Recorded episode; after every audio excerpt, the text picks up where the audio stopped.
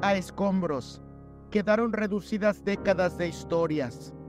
Cuántas vivencias, viajes, despedidas.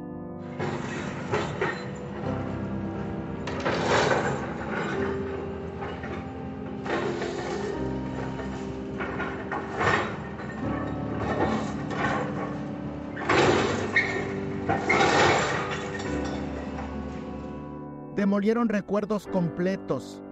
Ahora, el testigo más grande del tiempo en Tonalá, Chiapas, ya es nada.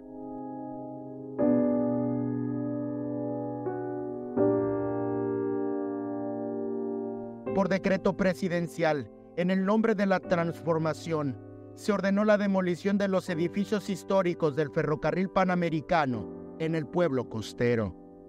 Tonalteco, Tonalteca, que sea tu consuelo saber que es el paso para la rehabilitación del tren transísmico, que bajo la jurisdicción de la Secretaría de Marina debe dar continuidad al corredor interoceánico.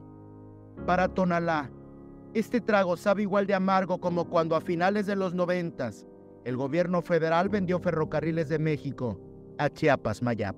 Acabó todo tristeza y la chingada, ¿no? horrible todo eso. Pero como así lo, dispusieron ellos, pues. Yo cuando ya vi esa situación, no, no, no ya me voy a jubilar, dije yo, ¿qué chinga estoy haciendo acá? Eric Ordóñez, Alerta Chiapas.